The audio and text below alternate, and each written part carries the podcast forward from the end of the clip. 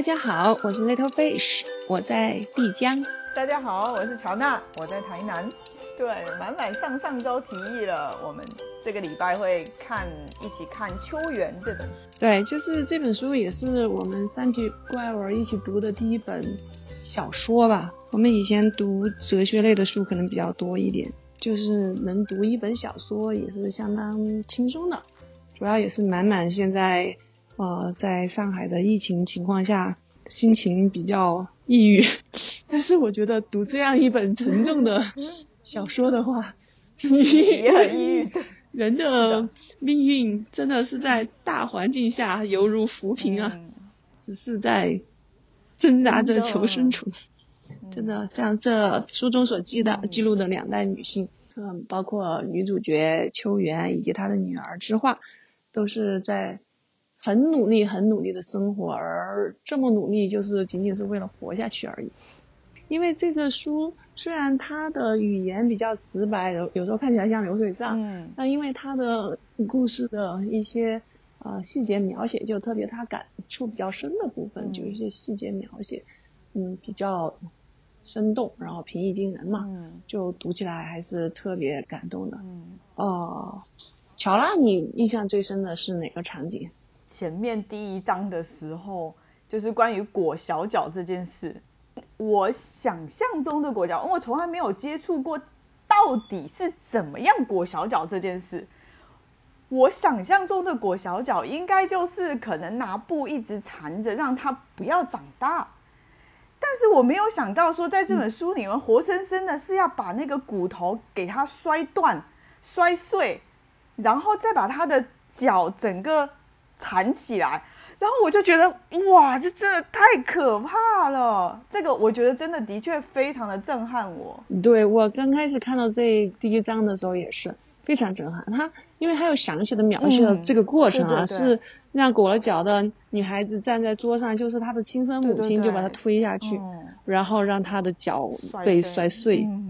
对，我就想如此残忍的事儿竟然能够。流传千年，这么一代一代的，而且就是女性主持的，就是一代女性去残害下一代自己的亲生的女儿，特别感慨，是怎么下得了手？难道我就说他这个过程里面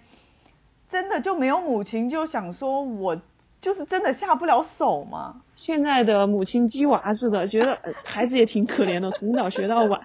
但是呢，如果我不这么对你，你考不上好大学，你将来不会有一个好前程啊。对应到那个古时候的妇女，就是说，虽然我觉得这件事情很残忍，嗯然后，但是我必须狠下心，如果不这样干，你裹不住小脚，你将来可能就嫁不了人，你的一生就这样一对比，觉得鸡娃，觉得鸡娃好残忍。对，但是我我觉得是这样子，就男性怎么又又能养成这种畸形的审美，是吧？这个变形的脚、畸形的脚有什么好看的？因为一婚嘛，然后后来又再嫁，然后他完全他在生活非常困苦的时候，他也因为这个小脚，他其实没有办法下田，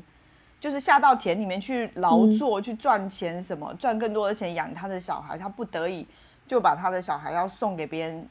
养，你看，就是因为这一双小脚，其实真的禁锢了女性，就是完全女性就被包在了这个小脚里面，就是完全你就是被亏在了一个非常小、非常小的世界里面。因为他其中有有描写到一段，就是他儿子在另外一个几十公里远的地方教书，嗯然后那个地方发生了洪水，然后他呃一个多月吧没有收到儿子的信，就很担心，怕他出事儿了，然后他就。走路去找他儿子嘛，但是像他这种包过小脚的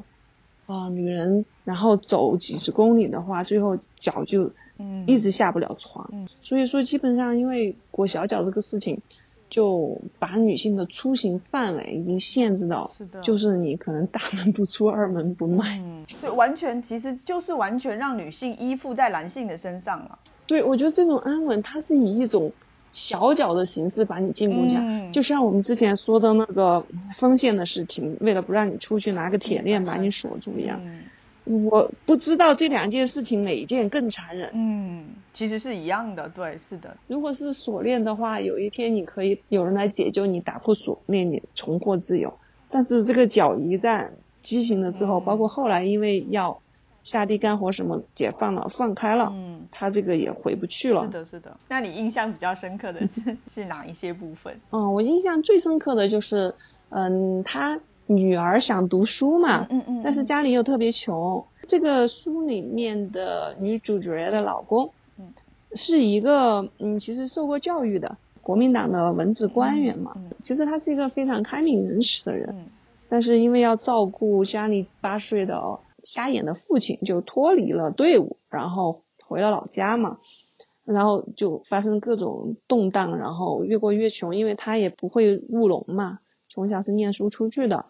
嗯，所以家里就越来越贫困，包括后来因为他当过呃乡长，就属于是旧。旧官吏，这所以他们家成分不好，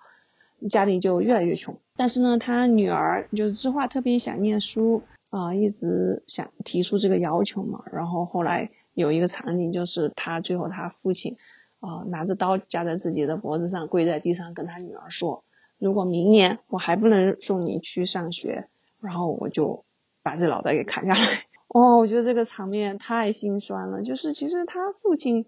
哎，这本书刚开始的时候，感觉是这个秋元这个女主角是嫁了一个很不错的丈夫，就是他是一个，就以现在话说也是个，啊，是个军人的文职官员是吧？就是收入保障有保障，然后人也很好，对他都很好，就是家里面也都是读书的，包括秋元也是受过教育的，后来一直在民办小学当老师嘛，就整个这样子的一个家庭，啊，这样子其实一个很清高的一个。男人，然后穷到女儿想读书，闹得自己实在是没有办法。他其实从心里他也是希望送女儿去读书，但是就是家里真的是穷到那种份儿上送不了，所以最后发生了这样一个场面。然后因为发生这件事情，智化嘛，就他们的女儿也是非常的心酸嘛，就以后也不敢再提了。可能他自己省吃俭用也好。辛苦也好，可能觉得都能吃苦，但是真的是再苦不能苦孩子，再苦不能再穷不能穷教育，这这个就就这个事情真的是让人无助啊！就我我记得有首歌啊，就是那个那个什么，孩子闹着吃饼干嘛，还有去借钱，然后自己到水水塘边上，然后捶了自己胸口两把，然后。在人穷的时候，一个无耻男儿也也都是很痛恨自己。这种男人已经算很好了，就是很有担当、很有责任感的。对，但自己确实是做不了什么嘛。其实就是在那么穷的情况下，人还能维持一定的气节，对吧？像他父亲前半生其实还可以，然后后面过成那样，其实最后他父亲。是饿死的，父亲吧，就是身体不不好嘛，嗯，就是那个时候已经已经闹饥荒闹的，家里都没有吃的了，就是汤汤水水的，大家都这么吃，但是他父亲因为身体不好，就扛不住了嘛，就秋元，用他儿子，他儿子其实后来长大去到不是隔壁村去当老师嘛，借了借了点钱。钱回来，然后就觉得像她老公这种病，其实就是营养不良，跟不上嘛。嗯。然后所以去买了一只鸡，给炖上。哇，那她老公立马吃了之后精神就好了，身体的肿也消了。哦，其实这个我就想到，我妈以前就经常就说他小时候就是那个时候饥荒，那个叫什么？他们叫过粮食关的时候，他就说以前新年关。对对对，然后。就是得去给各种亲戚借钱呐，不然就是要去要米啦。觉得说他，因为他是他们几个姐妹里面年纪最小的，他就觉得说，其实，在那么小的年纪的那个状况下，然后你去做这样子的事情，就已经很难堪了。就是比不上我们小想的说，哎，你反正年纪小小的，你去要一点东西，好像没没关系，无所谓。他说：“但是其实就真的，他就是到现在他都记得那种感受，那种就内心很屈辱的那种那种感受，就是一直得去借钱，然后一直得去要米，然后要各种东西。”对，这个书里面有写啊，其实秋元她嗯跟着她老公到了那个老家之后，实际上是在嗯一个小学当老师嘛，所以说其实还是很受尊敬的。嗯。但是后来因为成分不好，然后郭新良。度过这个饥荒的时候，实在是过不下去。其实大家原来也是心高气傲的人，但实在真的是过不下去了，然后就带着他女儿出去，只能是出去讨饭了嘛。然后就到一个学生的家里面，然后别人啊也很尊敬他嘛，就做饭给他吃啊那种。嗯。啊，然后，哎，也是各种的不好意思呀，然后就淘米嘛。是的。然后后来他那个更讲到知画，这种还好，这种就是。就说你至少还能讨得到一顿饱饭，然后讨得到米嘛。那到后来的时候，就有一次知画就跟邻居家的一个小孩一块出去要饭的时候，就真的是要饭了，就连打狗棍啊那装备都得上了。出去可能这家给要个黄瓜，那家给凑个什么东西的，哎呀，真的那种屈辱感呀。所以说是小嘛，但是是的，可能。这个真的是那个时候千千万万的人的一个缩影。嗯，我也听我们家老人讲过啊，就是那个时候大哦大饥荒的时候，家里肯定是干饭吃不上的，都是稀饭。啊，还好就是我老家，嗯，前面有有有个菜，我们这边叫厚皮菜是吧？瓢菜，然后那个长得特别好，嗯，基本上都靠吃那个菜熬过的那三年。然后其实我觉得那个菜特别好吃，你知道我妈就做做成那个鱼香味的特别好吃。对对对对对，是的，是的，是的。我我我爸就绝对不会吃的，就觉得那个饥荒的时候把这个东西给吃够了。哦，是的。其实我就觉得说，我妈那个时候跟我讲这些事情的时候，其实我是没有太大，就是没有太深刻的感受的。可能是也因为年纪小吧，就是就觉得说，好像这种事情离我们那么的远。然后我们好像也不会再碰到这样类似的情况了。其实看这本书之后，然后再去到了我们现在就是四十岁这样子一个年纪，然后我再去回想到这一段的时候，我就是真的会体会到一种就是很心酸的感觉。嗯，嗨，我是满满，我回来了，我还在上海，我只是回到了我们的演播室。回到了我们的聊天室，嗯，哪儿也去不了，嗯，啊，其实这个这个主题在像活着，我就觉得其实挺让我想起活着这个故事的嘛，对吧？就是这个电影也好，还有他的小说，然后当时居然是所有人都应应该，我觉得就大部分人都知道这件事情是不对的，是很荒谬的，是很荒唐的，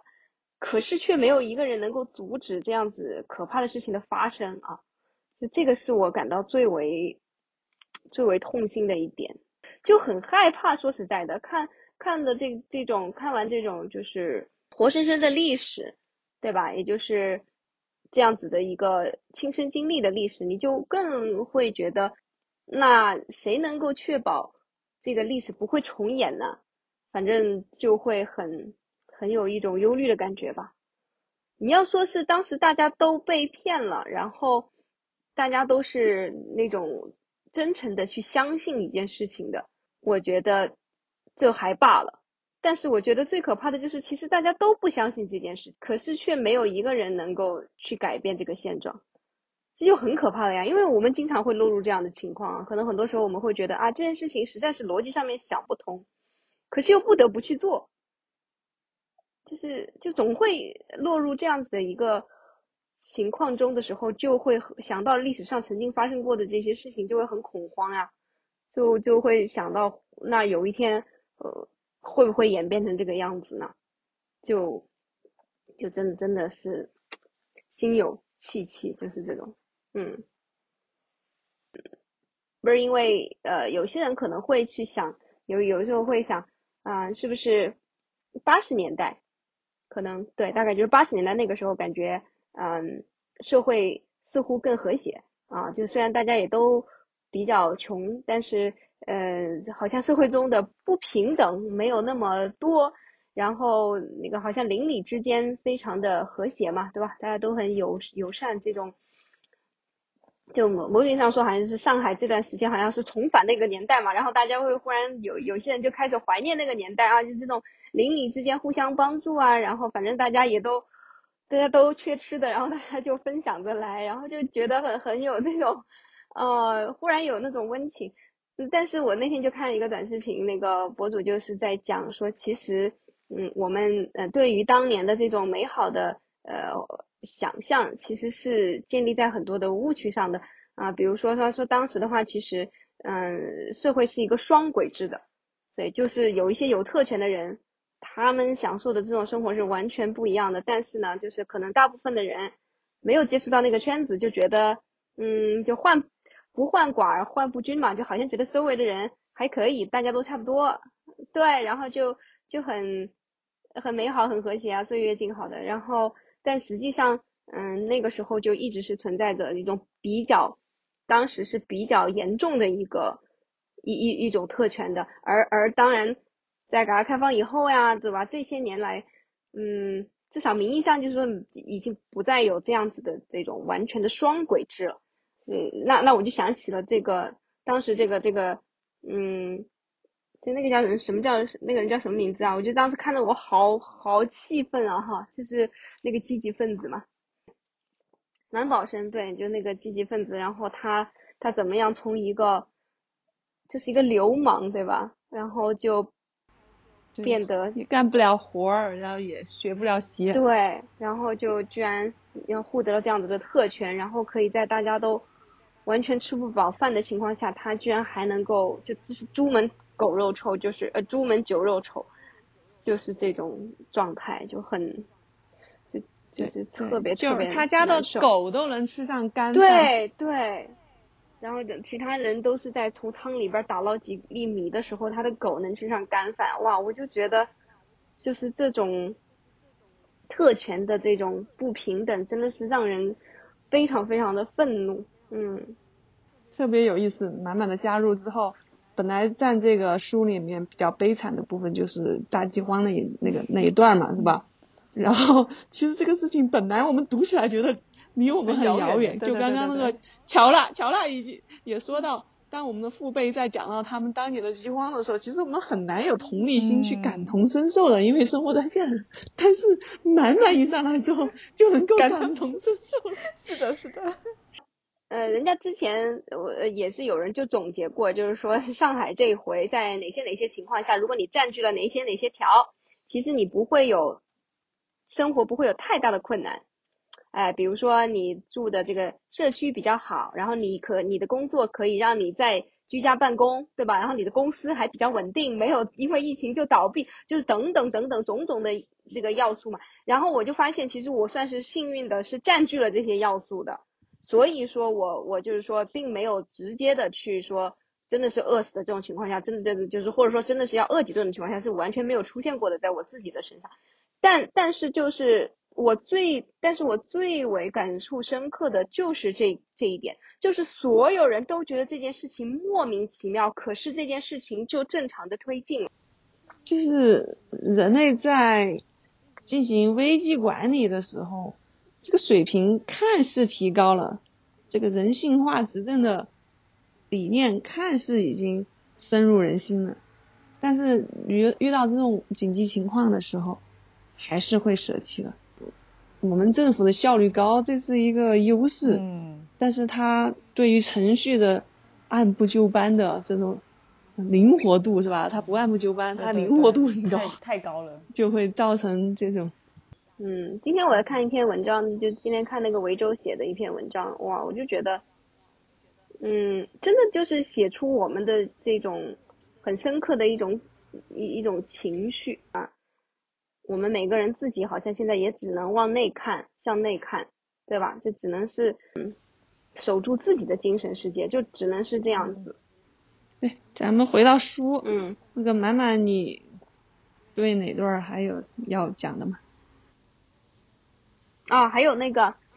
那个那个呃，哇，那个就感觉有点魔幻现实一样的，就是那个那个小呃，那个女孩生的那个早产的婴儿嘛，哇，我是觉得那一段真的是有点魔幻现实的感觉，但是生下来用一个鞋子装在一一只鞋子里边，嗯嗯，可能现在医学比较发达了，就是畸形儿这种有早筛啊，是吧？B 超啊这种。如果是严严重畸形的话，就可能提前就把它给人工流掉了。所以好像我们没怎么听说我们周围谁家的孩子特别畸形到那那种程度。但我记得我们小的时候，经常会有那种流动马戏团过来，哦，然后就会有是的，那种畸形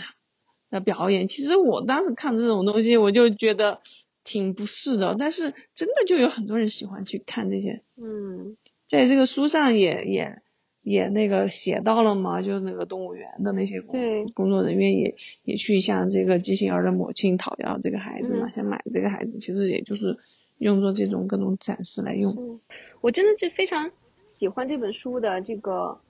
语言，因为我我读起来时候，我我真的特别，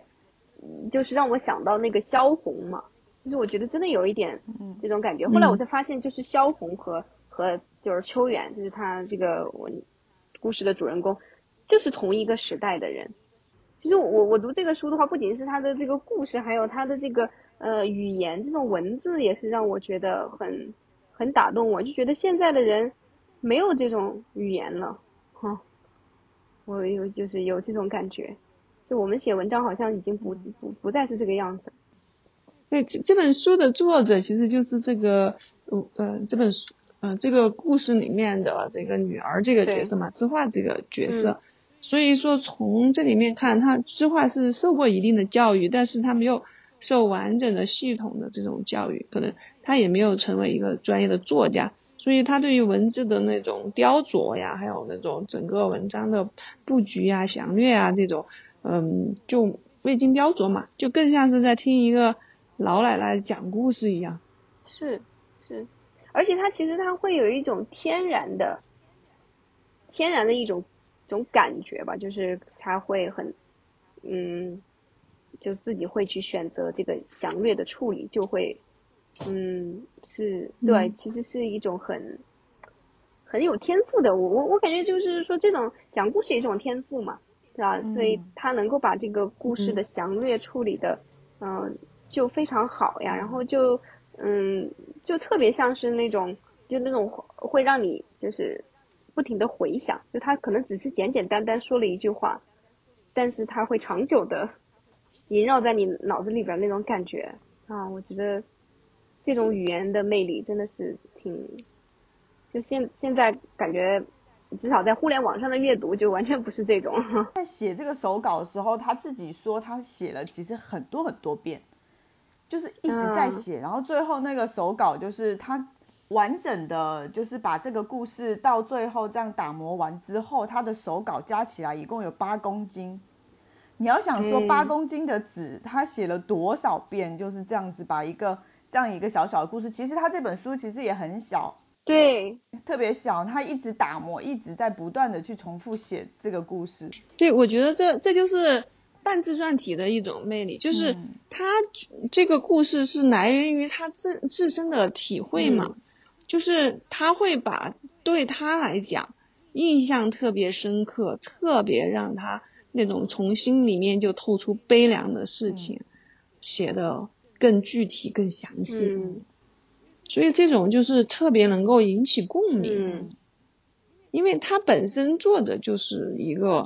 呃感情充沛的人嘛，如果他觉觉得这个事情对他的影响和触动特别大的话，那他娓娓道来的话，我们也会同样的感受到这个事情的力量。而而且就是这是完全白描式的这种语言，其实就我我我反正我我是在这就这个年代的这种作品，我真的是特别喜欢的，就是萧红，因为他也是这种，就是完全是白描式的，就可能这个萧红还文笔还会更加的怎么说残忍一点，对，就是因为毕竟这个作者的话，他是写自己的妈妈嘛，是带有非常嗯。深刻的情感的，嗯，但是他整个的文笔还是非常的克制的这种嘛，所以才会让我们很很感动啊，就是他好像很平时的去讲一件事情，但是却可以就深深的打动我们。嗯，像萧红的话，就是他会把这种生死的这种残忍残忍的这这这些东西，就是也是非常直白的呈现出来。然后，就萧红她她之前的有一个，对，是有一部小说里面的，它里里边有句话就是说，中国的农村的人们就是忙着生忙着死嘛，就是像牲口一样的活着嘛，就是嗯 其实这个这个年代，哦、就是二十世纪初嘛，这个年代的中国人真的就是这样子活着。对他这里面就是跟他亲密关系的人的死亡描描写的，嗯，挺多的。其实他从小就经历了父母的过世嘛，然后，嗯，包括两个嫂嫂的过世，但是跟他。后半生来讲，就是她有两任丈夫的过世和两两个孩子的过世，这个是跟她那个触动更加大的。但是这两个有明显的区别，就她两任丈夫都是呃生病生病了嘛，其实已经是久病了。其实这种情况下，其实大家多多少少是有一种心理准备的。嗯。但她两个孩子的过世真的是都很突然。嗯，一个就忽然莫名其妙的就病死了，下午还好好的，晚上就病死了。另一个是，呃，被淹死了。嗯，就这两个死亡太突然了。这里就完全你可以说他都所谓的社会的批判性，它就真的就是呈现有的时候这种命运的无常嘛，就是非常偶然。我觉得可能今天真的像我们这代人是很难去体会，因为我们只有一个孩子，然后都是。非常精细的育儿的这种，但是以前的很多个孩子的话，确实稍微照顾不周，就是会出现这种情况，都就都很难去想象，就是觉得如果是这种事情发生在自己身上呢，真的就是活不了了。但是，但是像他们还是要必须要坚强的活下去，对，不管发生什么，还是要坚强活下去。对，就是确确实就是活着就是这样，嗯。像他儿子，他当时就是从湖南艰辛的逃难、逃饥荒嘛，逃到湖北，然后改嫁，其实主要就是还是为了有口饭吃，能把让他儿子能活下来嘛。结果把儿子养到十几岁，嗯，忽然就没了，就被水淹死了。哎，这个打击真的是非常大，这个命运的无常，是的，真的是不给你任何准备。我觉得还有一个。嗯，有一个暗线的话，就是其实像，嗯，秋元他自己的一些选择，有的时候如果如果这个家是他自己来做主的话，他自己的选择可能是更加理性，更加能够呃带来对家庭带来好的结果的。但是她因为是女性嘛，所以她不得不去听她的在当时这个社会下来，她不得不以她的呃丈夫的这种意愿为主。所以其实就带来了很多，某种意义上说就是不必要的痛苦啊。那我就当时看到这些，我也觉得非常的感慨。她老公，嗯，就是非要去放弃一个其实，呃，能够住得很好的一个一个地方，非要去选择一个偏远的穷山沟里面去住，就是像这这种啊。然后包括她后面她老公的一些选择，就很多时候。其实都是非常的不理性的，反而是秋元，其实对是个理想主义。对，对的，就是这就是比较典型啊，对吧？他的理想其实是建立在牺牲他自己的家庭的这个，这这这个基础上，嗯，嗯而且我到最后的时候，确实是那那那有一个情节让我觉得就是完全非常崩塌嘛，因为之前还觉得她的嗯丈夫的话，嗯，她第一任丈夫就是是非常呃。一个乡绅嘛，对吧？就是一个很有嗯很有道德感的这样子的一个乡绅，然后总是希望把就是坚持这种公益的。但是当他不是说在外面呃乘凉的时候，就是秋元在外面乘凉的时候，就是差点被那个强奸了嘛？啊，对，是的。嗯，对，差点那个时候也就是也也是大跃进的时候，对吧？就那个满保生这种特特权分子，然后差点被他。强奸的时候，结果她丈夫对吧？听到的第一个反应就是说，你如果真的是失去了贞操的话，你就去吊死吧。天呐，我就我我真的是觉得无法无法共情了，这个地方就是一点都不能共情。我就觉得，你就算说他是被封建思想洗脑了吧，就这么多年风风雨雨，他的老婆这样子，这个无微不至的去照顾他，对吧？支撑这个家庭，嗯。他就能说得出这种话来，就他何德何能啊？他他有啥这个立场说这种话？我就觉得，啊，当当时真的是，所以如果说真的仔细来想一想，这么一个这么一个，如果从他的工作这方面来看的话，或者他怎么样去对待啊村子里边的事物这个角度来看，已经是一个青天大老爷这种人，然后对对待他的妻子都是这样一种态度，啊，可可见就是对吧？我们其实这个社会的这个或者说我们的传统里边的这种遗毒